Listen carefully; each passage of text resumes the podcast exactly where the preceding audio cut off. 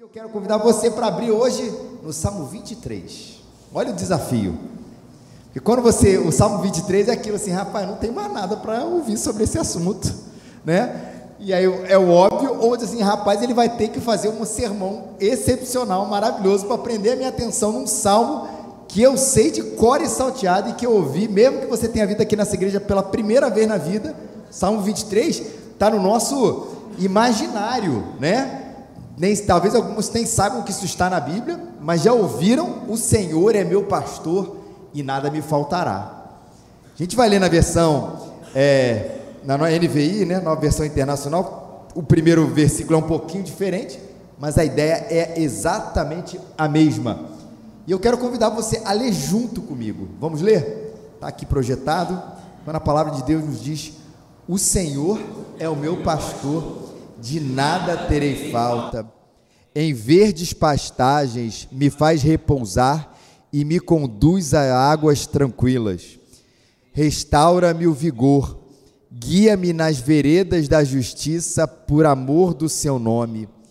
Mesmo quando eu andar por um vale de trevas e mortes, não temerei perigo algum, pois tu estás comigo.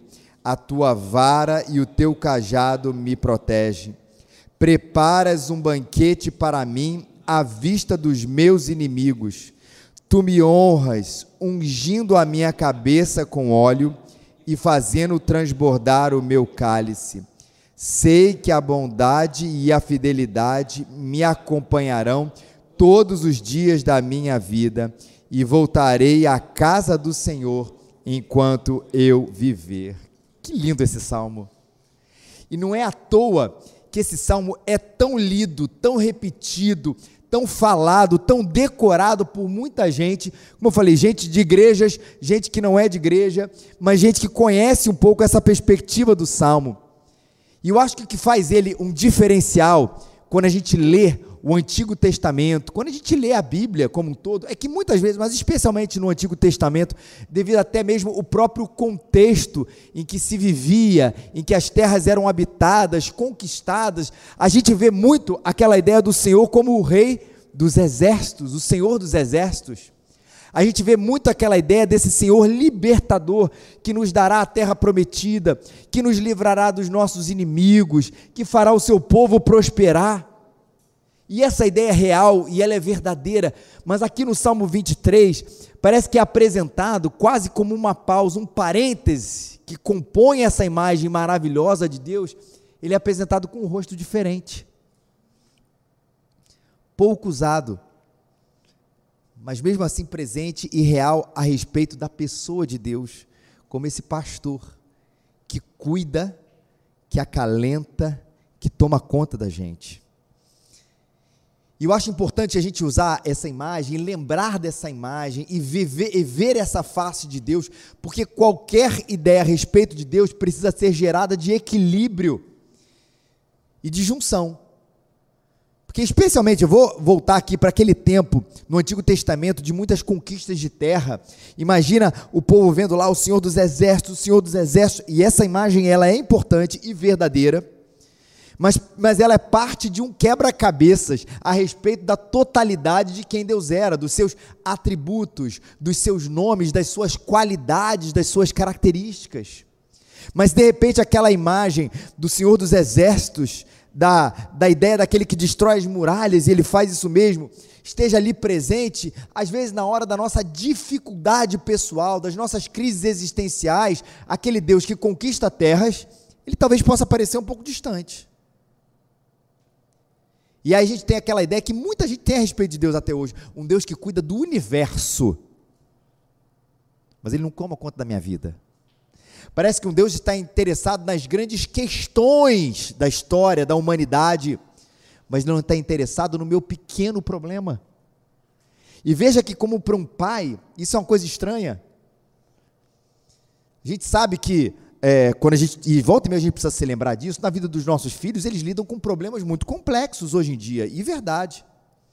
Mas às vezes os problemas que eles trazem para a gente são problemas que para a gente é absolutamente bobo e tolo, pai. Tive um problema lá da minha carta Pokémon, eu estou nessa fase. Meus filhos têm 8 e 10 anos. Na hora de trocar a carta Pokémon, ele fica chateado. Às vezes os mais novinhos, papai, o meu peixinho lá de casa, não estou falando de um animal até de um porte maior, de um gato, um cachorro, morreu.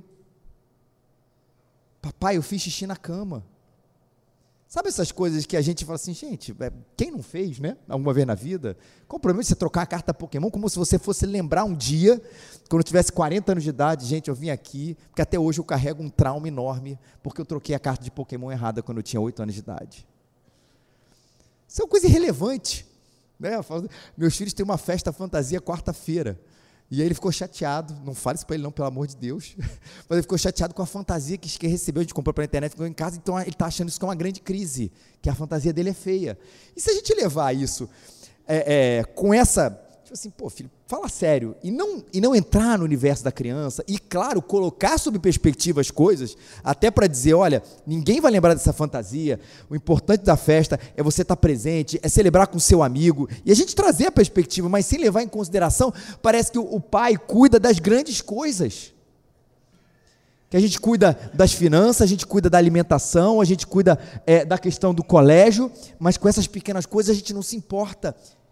E eu imagino e vejo, na verdade, Deus fazendo a mesma coisa com a gente, mostrando para a gente o tempo inteiro, como esse bom pastor, que, claro, ele tem a ver com o avanço do reino de Deus, ele tem a ver com o desenrolar da história dele ao longo da humanidade, que um dia ele derrotará de maneira plena, ou ele fará valer a sua vitória na cruz de maneira plena, aquilo, toda a maldade, sobre toda a maldade, mas ele também se importa com as nossas pequenas coisas mas ele se importa com as minhas crises, mas ele se importa da minha individualidade, e é por isso que ele é apresentado como Rei, como Senhor, como Deus dos exércitos, como Santo, como Justo, mas também como Pastor das nossas almas. E que cuidador ele é, gente. A ideia do pastor, lembrando aqui que a gente não está falando do pastor aqui da igreja, mas a ideia do pastor que vem dessa analogia, é de um homem que vive com o seu rebanho. É a ideia desse homem que está sempre ao nosso lado. Que veja a ideia do rei, que também é importante, ou a imagem do rei, que também é importante, porque ele é o senhor do universo, mas os reis não andam ao lado do seu povo como um pastor anda. O rei pode ser próximo, especialmente nessa antiguidade aqui. Ele pode até ser próximo, ele pode levar em consideração a aflição do, seus, do seu povo, mas ele tem os seus aposentos reais. Ele gasta mais tempo com a sua corte, ele gasta mais tempo com os seus generais, ele gasta mais tempo com, a, com aquela elite ali, enquanto que o pastor, ele não faz distinção sobre qual é a ovelha mais importante, ele está sempre ao lado do seu rebanho. Ele não é grande, e majestoso como um rei, que é distante do seu povo, mas ele é próximo, simples, para exercer o seu cuidado com aquelas ovelhas ali ao seu lado. Por isso que a gente não prefere uma imagem, gente. E toda imagem, ela carrega em si uma, uma complexidade de coisas que fazem sentido. Um rei, porque ele é senhor do universo, mas ao mesmo tempo ele é rei e pastor, porque ele é o senhor dos universos, mas diferente dos reis seculares, ele anda ao lado do seu povo, mas diferente do pastor, que não tem poder sobre todo um reinado, não tem poder sobre os exércitos, o rei tem, e a gente vai compondo essa imagem de Deus com todas essas figuras, essas, esses atributos, esses adjetivos a respeito de Deus, e hoje é a ideia desse pastor que se mostrou assim: poderoso, mas singelo, assentado no trono, mas andando no meio da gente. Esse é o Deus que a gente serve e que o Salmo 23 apresenta aqui. E um pastor, de quem diz, é para quem a gente diz: Senhor é o meu pastor e de nada eu terei falta. uma vez na, na, na expressão mais conhecida, o Senhor é meu pastor e nada me faltará. Olha que declaração bonita. E eu queria apresentar essa declaração sobre dois aspectos. Como assim? Ele é meu pastor, ele cuida de mim, ele anda ao meu lado, ele me pastoreia, Ele vê as minhas necessidades e nada me faltará, primeiro pela Sua própria presença. Vou usar outra figura de um salmo, outra imagem do salmo. Ó oh Deus, Tu és o meu Deus, eu te busco ansiosamente. Salmo 63. Minha alma tem sede de Ti, meu ser anseia por Ti em uma terra seca exaurida onde não há água. Assim eu te contemplo no santuário para ver o teu poder e glória, meus lábios te louvarão, pois o teu amor é melhor do que a vida. A presença do Senhor me satisfaz. Existe um aspecto sempre sobre essa questão da fé e da presença do Senhor que satisfaz, que ele é, para mim, ele é fundamental nesse contexto aqui que a gente prega. Que se eu falasse, e o Salmo não diz isso, de nada me ter, o Senhor é meu pastor e nada me faltará. E a pessoa entendesse isso, estaria errado se entendesse, mas entendesse isso, poxa, que bom, vai, não vai faltar nunca um carro na minha garagem, uma casa, nunca vai me faltar vários e vários recursos, coisas que o dinheiro pode me, me dar. Mas ele vem nessa igreja e fala assim: rapaz, eu tenho tudo. Se Deus é capaz de me dar, olha só, somente isso, me falta muita coisa. Porque ele pode vir a essa igreja, a minha igreja, em qualquer igreja, cheio dessas coisas, e ainda assim o seu coração estar completamente vazio. E é por isso que o Salmo 63 fala sobre essa presença, cujo amor é melhor do que a própria vida, cuja presença ela supre a necessidade da alma que tem sede de ti que a alma sem Deus se torna uma terra seca e exaurida onde não há água. A gente conhece muito bem essas imagens nos filmes, ou quando a gente vê alguma coisa de terra seca, aquela coisa árida mesmo, que a gente fala assim: ah, mas se um pinguinho de água aqui, ele vai ser absorvido ra rapidamente, se um pinguinho, pinguinho de água cair aqui.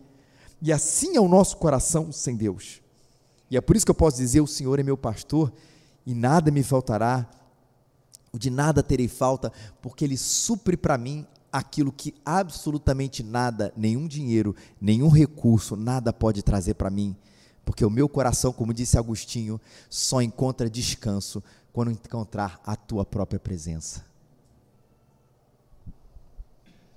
Outra mulher importante ao longo da história da igreja, chamada Teresa de Ávila, ela também tem um seu, dos seus, das suas orações, seus poemas, mais, mais conhecidos, quando ela diz, e ela fala a respeito disso, deseja as coisas celestes que sempre duram. Fiel e rico em promessas, Deus não muda, ama-o como merece, bondade imensa. Quem a Deus tem, mesmo que passe por momentos difíceis, sendo sendo Deus o seu tesouro, nada lhe falta. Só Deus basta. Só Deus basta. Ele é meu pastor. Meu coração nunca, nunca, enquanto Ele for meu pastor, ficará vazio. Mas Ele conhece também as minhas necessidades. Eu falei aqui do coração cheio, mas Ele sabe que a gente precisa do pão. Você reparou que nas orações, na oração do Pai Nosso, oração que é para ser lida, repetida, ou como exemplo para a gente, não repetida como uma ladainha, mas como exemplo para a gente de oração, ele inclui o pão nosso de cada dia. Deus não nos tira, nos tira da nossa humanidade, onde Ele sabe das coisas que a gente precisa. Um risco dessa minha primeira frase, lembra que a gente precisa conjugar diversas coisas, é achar que, olha assim, Deus não tem compromisso com o seu pão, Ele tem compromisso só com o seu coração. Deus não tem compromisso com a sua fome, Ele tem compromisso só com a sua existência e com o seu destino eterno. Não! O Deus que nos criou, nos criou como esse coração desejoso de encontrar a presença dEle, de ser satisfeito na presença dEle, mas Ele sabe que todo dia eu preciso do pão. E é por isso que eu percebo nesse O Senhor é meu pastor e nada me faltará, onde Ele me diz que a Sua presença me basta, mas Ele também onde Ele me diz que as, suas, as nossas necessidades elas serão supridas. Filipenses 4,19 diz que o meu Deus suprirá todas as vossas necessidades segundo a sua riqueza em glória em Cristo Jesus. Um dia os discípulos, eles, se, eles ficaram preocupados a respeito do seu próprio futuro. Até nessa dinâmica a respeito do dinheiro, dos recursos. Jesus falava para os seus discípulos, se dirigiu a eles e disse: Olha, ninguém pode servir a Deus e às riquezas. Porque se agradar um, você desagrada o outro. Se desagradar, se desagradar esse outro, se agradar esse outro, você desagradar o outro. Então, não dá para servir os dois. E os discípulos ficam preocupados com essa frase. O que, que a gente vai, o que, que vai acontecer com a gente? Peraí, a gente não deve é, é, é, se preocupar com o dinheiro, a gente não deve é, é, buscar o dinheiro. Como é que é isso? Aí Deus dá uma palavra, Jesus Cristo dá uma palavra para eles de calma. Não andeis ansiosos de coisa alguma, porque Deus conhece as vossas necessidades antes mesmo que lhe peçais. E qual é o, o, o, a maneira que Deus faz com que os discípulos naquele momento, e a gente também entenda isso? Ele fala: olha para a natureza, olha para os pardais, que eles não trabalham e todos os dias eles têm o que comer. Olha para as flores do campo, para os lírios do campo, que também nunca fizeram nenhuma faculdade de moda, e também não têm os seus recursos, e todos os dias elas são vestidas, as flores do campo são vestidas com, as, com, a, com, as, com, a, com os aspectos mais lindos que a gente pode ver. E aí Deus fala, Jesus Cristo fala duas coisas sobre esse assunto. Primeiro, vocês valem mais que os pardais e que as plantas. Há uma hierarquia na criação de Deus. E ele disse: a gente vale mais. E se eles são cuidados com comida e roupa, vocês também serão cuidados segundo as suas necessidades, que é diferente de desejos.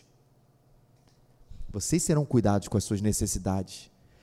Mas o outro aspecto desse, desse capítulo de Mateus 25, que Jesus fala sobre a ansiedade, ele diz: vocês valem mais, eles são cuidados, e diz: e porque o vosso Pai conhece de tudo isso, conhece a sua necessidade. Olha a figura aqui como é importante.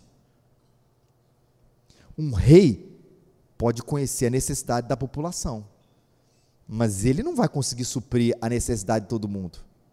Nenhum rei, nenhum presidente, nenhum primeiro-ministro vai olhar ali para a sua situação, oh, rapaz, eu não vou descansar. Ele até vai dizer isso agora em outubro.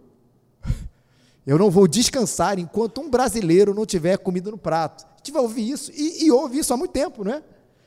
Mas você acha que realmente ele está lá preocupado? Ai, rapaz, tem um cara ali no interior do Piauí que não tem as três refeições por dia. Ele não dorme, o presidente não dorme. Claro que ele dorme, gente. E ele sabe do tamanho da tarefa.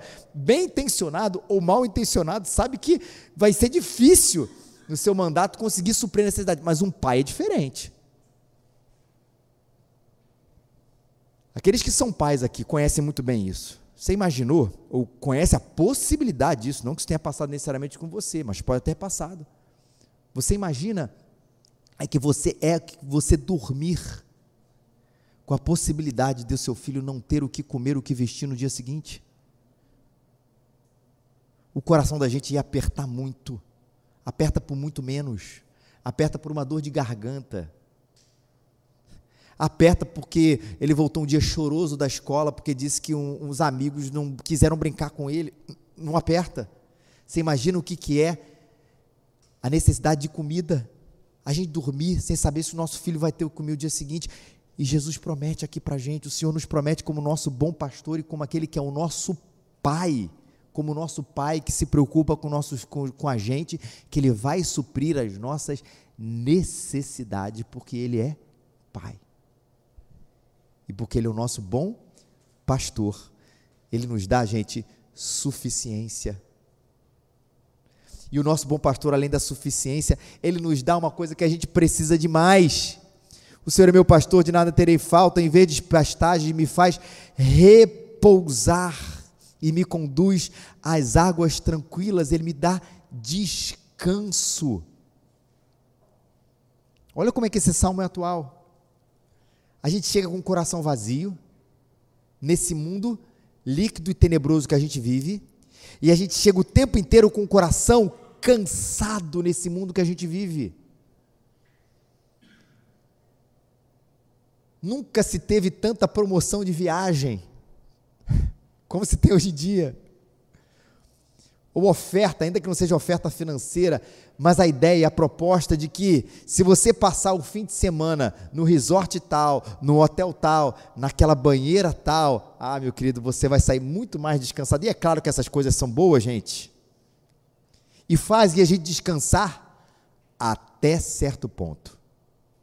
Porque tem hora que todos nós, porque somos corpo, criados por Deus, a gente precisa dormir a gente precisa desligar das nossas ocupações, até porque a gente coloca muito da nossa identidade nela, não é? Às vezes o muito que a gente trabalha não é o nosso desejo de ver o nosso trabalho florescendo como uma, uma, matéria de serviço ao próximo, mas porque a gente quer ver o nosso próprio nome sendo exaltado e a nossa identidade fica nessas coisas. E a gente precisa, às vezes, desligar isso e descansar. Eu não preciso de tudo isso. E é claro que é importante uma, um tempo de férias, é claro que é importante esse, esse fim de semana, esses dias, é, é, é para que a gente possa descansar o nosso corpo e a nossa mente.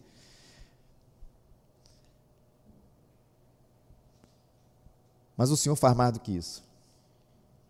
Na expressão de um comentarista, que ele fala que no meio do deserto, e essa imagem é tão bonita, a gente pode ver, ainda que a gente não viva num deserto, a gente pode ver com a nossa imaginação, verdeja um oásis com o seu manancial. As ovelhas se deitam para dormir no verde tenro, bebem água e sentem que recobraram de fato as suas forças. Suficiência e um descanso de quem espera no Senhor, como diz o texto de Isaías, e aqueles que esperam no Senhor renovarão as suas forças. Ele renova na nossa tentação não veio sobre nós nenhuma tentação que não fosse humana, não fosse humana, mas Deus é fiel, não deixará que sejais tentados além do que vocês podem resistir. Pelo contrário, juntamente com a tentação, providenciará uma saída para que vocês possam suportar.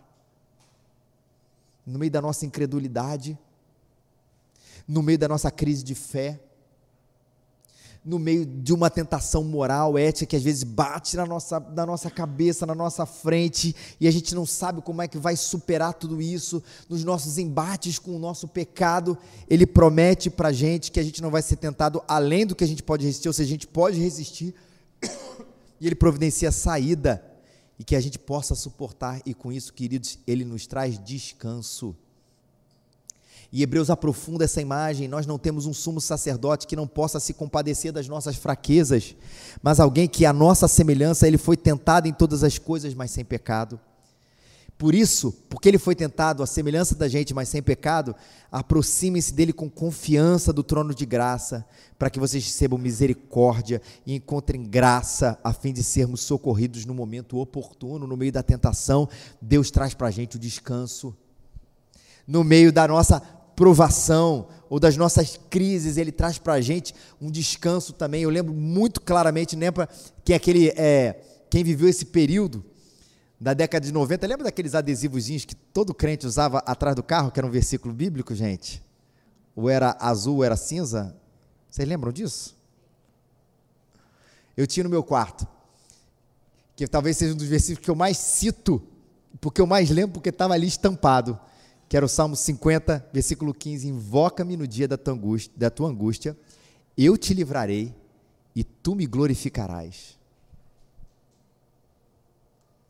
Por que, que ele faz isso? Porque ele é meu pastor. Porque ele me traz descanso no dia da minha angústia. Porque ele me traz descanso no dia da minha dificuldade. Quem aqui nunca experimentou isso nos braços de Deus? Correu para ele no dia do choro, correu para ele no dia da angústia e não foi desamparado, como uma ovelha cansada naquele deserto, encontrou aquele verde na presença de Deus e sentiu com aquela água, com aquela sombra, com aquele mato gostoso, um descanso na presença daquele que cuida de nós na nossa angústia e na nossa tentação. Entretenimento é bom, gente. Nunca demonizo isso. Um dia ruim, desopilar, vendo um filme bobo, ou um filme bacana, ou, ou, jogando um videogame que for, isso é interessante, é legal e não está nada de errado nisso tudo, mas não deixe isso ser o seu descanso, o seu conforto na presença de Deus a mais do que qualquer coisa humana pode oferecer para a gente. Suficiência, descanso e condução, guia-me pela veredas da justiça, por amor do seu nome. Ele faz isso com a gente. O bom pastor tem um compromisso com aquele rebanho. O Novo Testamento diz que aquele que começou a boa obra em você, ele vai completá-la até o dia de Cristo Jesus. Que bom que a minha salvação não depende de mim. Você reparou que volta e meia a gente tem essa, essa falsa ideia. Até quando a gente fala, não, a minha salvação é pela graça é que Deus começa uma boa obra em você, Ele te encontra onde você está, Ele restaura o seu coração, Ele salva você, Ele fala a respeito do seu próprio filho, a gente vê a beleza do filho, a salvação que o filho nos traz, o Espírito Santo nos convence, e depois a gente acha erroneamente que a partir de agora, aí é com você. Como se Deus tivesse dado um presente a você. Fala assim: cuida, aqui é a salvação, é presente, é graça, toma, é seu, você não precisa me pagar nada. A gente entende essa parte. É tudo presente dos céus. Mas a partir de agora, ai de você, se não cuidar disso direito. Só que a promessa do Senhor para a gente não é essa. Ele me guia pelas veredas de justiça por amor do seu nome. Como sua ovelha, ele não deixa a gente, Jesus diz isso, escapar das suas próprias mãos. Só que nesse caminho, ele que ele não nos deixa escapar das suas próprias mãos, ele não deixa a gente escapar debaixo do seu cuidado. Ele vai conduzindo o seu rebanho pelo trilho estreito. E ele faz isso conhecendo a dedo cada canto e faz isso para evitar que as ovelhas se extraviem. Ele promete conduzir a gente nessa jornada. Ele nos promete que nós nunca estaremos sós, que não estaremos desamparados, que a gente pode se sentir esquecido, a gente pode até se sentir solitário e sem direção, mas a verdade é que a gente sempre vai poder olhar para os céus, lembrar do Salmo 23, que ainda que eu me sinta desamparado, me sinta, ainda que eu me sinta esquecido, ainda que eu me sinta solitário, eu sei que Ele está conduzindo a minha vida. E eu não vou deixar de nunca de fazer parte desse rebanho maravilhoso mas não se engane, as veredas dele são veredas de justiça, caminhos que são desejados por ele, caminhos que mostram a sua santidade, e é por isso que a gente precisa ser, a gente sempre repete isso, lembrar, não precisa ser, lembrar que nós somos ovelhas. Nós não somos pastores. Veja, eu sei que eu tenho um ofício que se chama assim. Sou pastor, Roberto é pastor. Mas na verdade, seu ofício diante da igreja, mas nós somos, acima de tudo, ovelhas. Quando ele diz é para a esquerda, a gente vai. Quando ele diz é para a direita, a gente vai. E a gente não pode ser como um bode, ou como outro salmo diz, uma mula, que nos falte entendimento do caminho que ele deseja. Um caminho que às vezes que é árduo. Um caminho que parece inexplicável aos nossos olhos. A gente às vezes tem isso, porque quem precisa ser ovelha, saber que ele é o pastor. Ah, eu não caminharia por aí. Que bom que eu sou ovelha, porque eu não tenho que ficar dando pitaco nas veredas de justiça de Deus. Que talvez se eu fosse Deus, eu faria as coisas diferentes, mas ainda bem que eu não sou. Porque o que ele faz é certo. Isso se chama esse cuidado, essa condução nas veredas da justiça, se chama discipulado. Discipulado, lembre-se sempre disso, não é um programa da igreja, discipulado é como a gente vive é andar ao lado daquele que me chamou para ser sua ovelha. Nas palavras do Salmo 23, discipulado é se permitir ser guiado pelo bom pastor nas veredas, nos caminhos da justiça. Discipulado é quando Jesus fala para o meu coração, perdoe. Jesus, quando fala ao meu coração, seja generoso. Jesus, quando fala ao meu coração, seja um pacificador. Jesus, quando fala ao meu coração, vai e repreende. E ainda que eu não deseje, permite eu queira desejar ficar no meu egoísmo, no meu ensimesmamento. eu acho que aquilo negócio não é para mim, ainda assim eu tenho que trilhar esse caminho árduo da porta estreita que o bom pastor me chamou para entrar. Caminho difícil. Caminho às vezes doloroso, mas é o caminho que me conduz aos pastos verdejantes. É o, é o caminho que o bom pastor sabe que eu não vou me extraviar porque o bom pastor conhece os desejos do meu coração, conhece os descaminhos do meu coração, conhece os atalhos, o jeitinho brasileiro que meu coração quer fazer para tudo. Para tudo. Mas não é bem assim. Não. Ele sabe disso, porque o caminho de Deus, ele é bom e perfeito. Aquele que tem os meus mandamentos e a eles obedece, esse é o que me ama.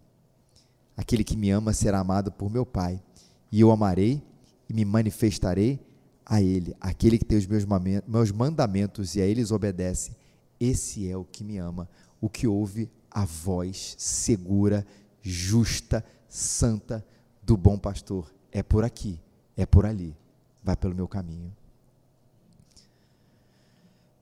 Suficiência, descanso, condução e a gente termina lembrando da segurança. Mesmo quando eu andar pelo vale das trevas e morte, eu não temerei perigo algum, porque tu estás comigo, a tua vara e o teu cajado me protegem. Mesmo que eu ainda que, ainda que eu ande pelo vale da sombra da morte. A escuridão, ela nos lembra dos nossos medos mais infantis. Até hoje, às vezes, a gente, como adulto, se está numa casa estranha, sozinha, no meio do nada, só de falar isso, às vezes, fica com medo, não fica? Quem aqui nunca, mesmo depois de adulto, não dormiu com uma luzinha um pouquinho mais acesa num dia diferente? Que a escuridão traz isso para a gente. E esse é o vale das trevas e da morte, da escuridão, daquela solidão presente daquele medo que paralisa, onde a gente pode até estar cercado de gente, com as luzes acesas, no meio até de uma festa, de dança, de alegria, mas aqui dentro o coração da gente está passando pelo vale da sombra da morte. Todo mundo já passou por isso. E nós, sempre é importante lembrar quando lemos esse salmo, quando ele diz: Quando eu tiver de andar, quando eu andar por um vale de trevas e morte, ele não diz se você passar. Porque a condução do bom pastor, ela não nos exime de passar por esses momentos difíceis. Que a gente passa de trevas, de vale da sombra da morte, mas a gente precisa lembrar dessa segurança, da sua vara para proteção, e o cajado que guia as ovelhas. É como se a gente dissesse: a gente tem uma costa quente. A gente tem, no, na, na voz do bom pastor na figura do bom pastor, um homem que nos conduz com uma vara que me protege desses lobos, que me faz andar por aquele vale onde eu tenho profundo medo de passar por ele, e eu acho que eu não vou dar conta, por isso que eu preciso olhar para o lado e lembrar que eu não estou sozinho, e não estou com um cara fraco, essa imagem que às vezes se vê por aí de apenas um Deus que chora com a sua com a humanidade, mas parece que não consegue fazer nada por ela, é uma imagem muito ruim. Lembra que ele é Senhor dos Exércitos, e aqui está dizendo, essa imagem da força e da segurança está nessa vara, porque se vier um lobo, ele vai botar esse lobo para fora. E ainda que o lobo chegue bem pertinho de você, nada vai acontecer se não for da vontade do Senhor. E se esse lobo vier até mesmo a te matar, literalmente, ele sabe que quer morramos ou quer vivamos, somos do Senhor. Aquilo é providência, vontade de Deus, mas nada fugiu do seu controle, era a nossa hora. Mas Ele nos protege e me guia nesse momento. Deus é assim com a gente. E eu sei que às vezes a gente só consegue perceber Ele como forte como a gente, quando a gente tem que passar por esses vales. O Salmo 23 fica óbvio quando a gente está bem. Tranquilo. Deus é minha segurança. Até bater na nossa porta as tragédias e os vales da sombra da morte. E a gente olha e a gente tem dificuldade, e a gente percebe que aquele dia claro se tornou um dia de trevas, e a gente olha para o lado, a gente olha para cima e fala assim: Ele está comigo. E às vezes nosso coração não acredita naquele negócio, a gente ora mais e demora mais a acreditar, e tem gente que ora com a gente, mas tem um momento que a gente é confortado por essa verdade. E depois que a gente passa, a gente fala: É verdade, o tempo inteiro eu estive acompanhado daquele que me prometeu: Eis que estarei convosco todos os dias, até a consumação do século. Prepara para mim uma mesa diante dos meus adversários, unges minha cabeça com óleo, o meu cálice transborda. Aqui a imagem muda, continua, a gente está continuando no deserto, mas a figura muda aqui. Deus não é apresentado agora nesse salmo, nesse momento, como mais o pastor, Deus é um anfitrião. E ele usa essa imagem do anfitrião para ligar de novo com essa ideia que a gente está trabalhando aqui nesse último ponto do protetor. E o anfitrião, naquele tempo, gente, não era só é, é, uma figura de que recebia você bem, claro que isso estava incluído também. Mas eu chamo você para minha casa, eu vou te receber bem. Você vai botar uma mesa bonita, uma comida bacana e tudo, está aqui, você está em casa. A gente ainda fala isso, está em casa, é verdade, mas naquela época era mais do que casa. Você está debaixo da minha proteção. É como se fosse ali uma fortaleza. Se vir alguma coisa aqui, acontece com você, acontece comigo, mas não acontece com o meu convidado. E essa é a imagem aqui, um anfitrião poderoso, que até os inimigos temem quando a pessoa vai lá se refugiar, porque eles sabem que estão de uma proteção. Lembra daqueles filmes que o cara tem que correr para a embaixada? Ele está numa terra estranha, e ele fala assim, rapaz, ele corre, porque quando ele entra, e é sempre dos Estados Unidos, né? Ele entra na embaixada, e tem um soldado na frente, agora isso aqui é território americano. Aí o cara, ufa, estou no meio do Irã, mas que bom que eu estou no território americano, aqui eu estou seguro, debaixo das leis, do governo, do exército do meu país. A imagem é parecida com essa. Mas quando ele se refugia nesse, com esse anfitrião aqui, ele faz um banquete. Unge a cabeça dele, o copo de vinho está cheio, passa o perfume nele. Né? São imagens de, de, de boas-vindas na antiguidade. A gente hoje não joga um óleo na cabeça da pessoa, mas fala assim: mas você pode lavar a mão, pode tirar o sapato, fica em casa. Você quer um copo d'água? Tudo isso é essa imagem de que ele foi protegido e muito bem recebido por aquele que convidou ele a esperar nele. Só que tem uma hora que esse cara tem que ir embora. Ele está ali seguro. Que bom, mas ele tem que ir embora. E ele fica com medo. Quando eu for, tiver que sair dessa embaixada aqui, quando eu tiver que sair dessa tenda, depois desse banquete, de ser bem recebido com a cabeça com óleo, no meio desse deserto, no meio dessa aridez, e aí? Como é que eu fico? E aí o, o Senhor manda para a gente dois guarda-costas. Quais são os nomes dele, gente? Bondade e misericórdia. Toda vez que eu prego nesse salmo, eu tento fazer esse exercício para nunca me esquecer que eu tenho dois pés. Não interessa para onde eu vá.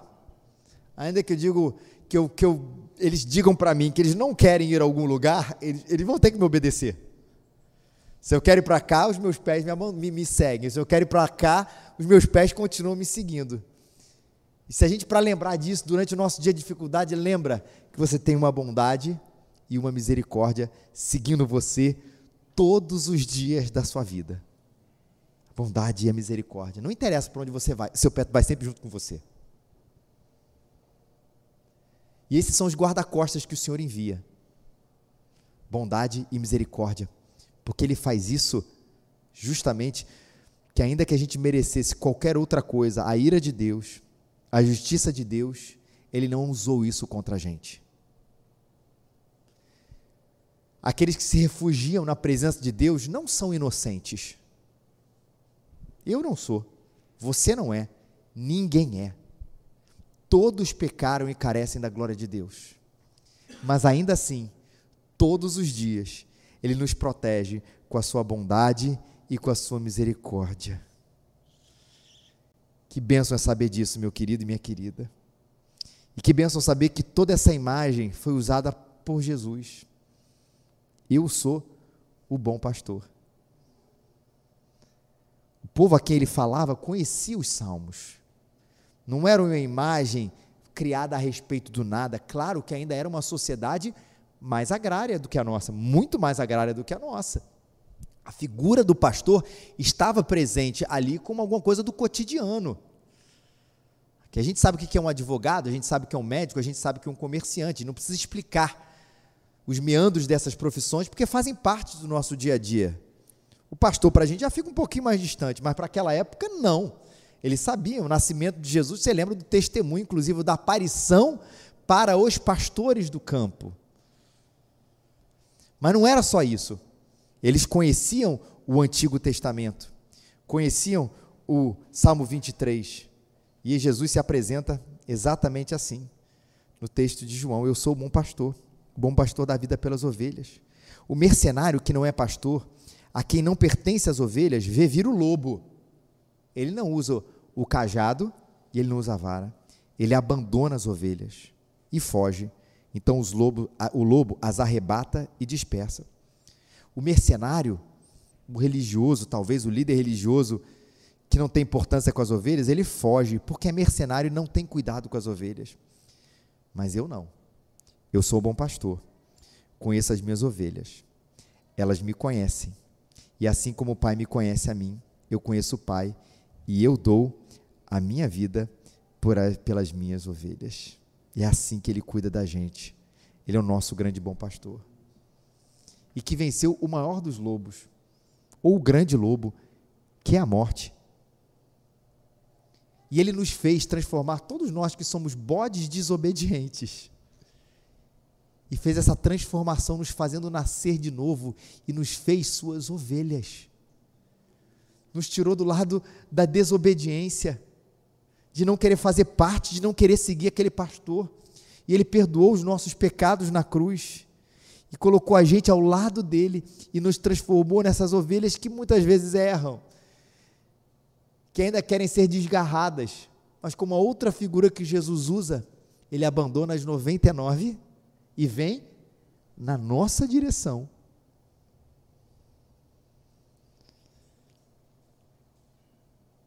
Por isso tem esperança, meu querido e minha querida. Ele não é um pastor temporário. Ele não te acompanha no início, te ensina, te compra o curso de Jesus, fala agora é com você. Ele acompanha você todos os dias. Por isso que a gente pode ter essa santa esperança, porque ele não deu apenas o seu tempo, ele deu a sua vida por nós, para nos transformar em ovelhas e lembrar todos os dias o nosso coração dessa verdade. Ele traz para a gente suficiência, o Senhor é meu pastor, e nada, absolutamente nada, me faltará. Ele me traz descanso, porque ele me faz repousar naqueles pastos verdejantes nos dias de deserto. Ele me conduz pelo vale da sombra da morte, é verdade, em qualquer momento, mas ele me conduz e me traz a segurança. A sua vara e o seu cajado me conduzem e me consola. Ele envia para mim a sua bondade e a sua misericórdia para que eu saiba que eu nunca, absolutamente nunca, estou sozinho. Eu estou seguro nos braços daquele que se entregou por mim. E ninguém, Jesus diz, é capaz de arrebatar eu e você das suas poderosas mãos. Jesus Cristo fez isso na cruz por nós. Ele é o nosso bom pastor. Vamos orar, gente. Senhor, obrigado por esse cuidado maravilhoso do Senhor na nossa vida, Pai. Um salmo, Senhor, escrito há tantos anos, repetido tantas vezes, lidos por nós tantas vezes, ó Deus, e que continua, Senhor, trazendo tantas verdades que a gente precisa diariamente, Senhor, ser lembrado. Obrigado, Deus, porque o Senhor ao nosso lado nada nos falta, Pai porventura vos faltou alguma coisa, eles não eles disseram nada e que seja assim essa também, Senhor, a nossa resposta, Senhor, quando o Senhor está do nosso lado. Podemos não estar nos melhores palácios, ó Deus, mas nunca irá nos faltar o pão, nunca irá nos faltar as vestes e nunca irá nos faltar a tua presença, Senhor. Que a gente se lembre disso, Pai, e veja que o Senhor é esse bom pastor. Obrigado, Deus, pelo descanso que o Senhor nos traz e que a gente, Pai, aqueles que estão cansados e sobrecarregados, Deus, que hoje possam receber do Senhor o verdadeiro descanso, que descansa mais do que qualquer fim de semana, Deus, de que qualquer viagem, de qualquer tratamento, Pai, ainda que essas coisas sejam boas, benéficas, ó Deus, mas a Tua presença é capaz de fazer o nosso coração descansar das coisas que essas coisas não podem nos dar, Pai e que a gente encontre esse descanso no Senhor, a condução do Senhor, nas veredas da tua justiça. Senhor, obrigado porque o Senhor nos conduz e às vezes conduz a gente em dias difíceis, em caminhos que a gente achou que não seriam os melhores caminhos, mas, ó Deus, são os caminhos da justiça, Pai. E que a gente aprenda, Senhor, nesse momento, Pai, a, a ser ovelha, Pai, a ouvir a tua voz, a saber que esse é o melhor caminho, ainda que o nosso coração rebelde, enganoso, Pai, rebelde, vaidoso, não queira, que a gente se submeta, Senhor, à tua santa voz, isso é obra da tua graça, Pai.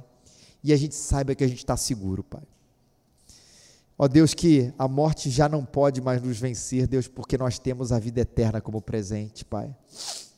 Que, Senhor, que Satanás não pode prevalecer sobre a nossa vida, Pai que o pecado, Senhor, não pode mais sucumbir, Senhor, não podemos mais sucumbir ao pecado, Senhor, não pode mais dominar a nossa vida de maneira plena, Senhor, não, Pai. Porque nós fomos, ó Deus, alcançados pela tua graça, Senhor. E temos a segurança, Deus, de que o Senhor começou uma obra que o Senhor vai completar, Pai. Temos a segurança, Senhor, de que podemos andar às vezes meio torto, Senhor, mas ninguém, ninguém pode nos arrebatar da tua mão, Senhor que nada, nenhum poder, nem altura, principados, potestades, absolutamente nada pode nos separar do teu grande amor. Não porque somos bons, Deus, mas porque o Senhor é o nosso pastor em ti nós temos segurança, Senhor. Louvado seja o teu nome, Pai. Se alguém aqui ainda não conhece esse bom pastor que é Jesus, se alguém, Senhor, aqui ainda não teve essa experiência de estar com Ele, de conhecer a cruz de Jesus Cristo, Senhor, de conhecer a obra de salvação, que hoje, Senhor, saia daqui, Deus, vibrando, Senhor, com seu coração, porque conheceu alguém maior, Pai, do que qualquer outra coisa, de qualquer outra divindade, Pai, de qualquer outra coisa na nossa vida, conheceu Jesus. E que esse Jesus possa fazer essa obra de salvação em nome de Jesus. Amém e amém, Senhor.